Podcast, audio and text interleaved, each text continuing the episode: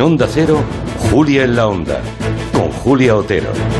Pues me acabo de dar cuenta, Juan Quintanilla, que yo cada día a esta hora decía la hora, clavada, ¿no? Hacia las 3, 2 en Canarias.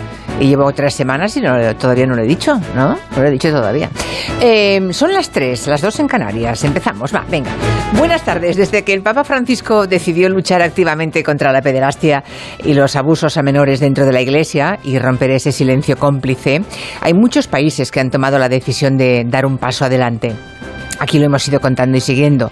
Pues no sé, Alemania, Francia, Irlanda, Portugal, todos han abierto la caja de los horrores. Hoy mismo la Iglesia neozelandesa ha salido públicamente a pedir perdón también por los miles de abusos sexuales perpetrados desde 1950 por miembros del clero o, otros religiosos.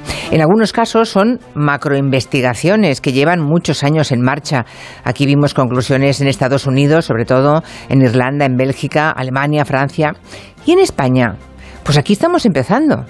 Ayer la Fiscalía del Estado decidió tomar las riendas de la investigación, pidiendo datos de los abusos denunciados ya a los 17 fiscales superiores de toda España.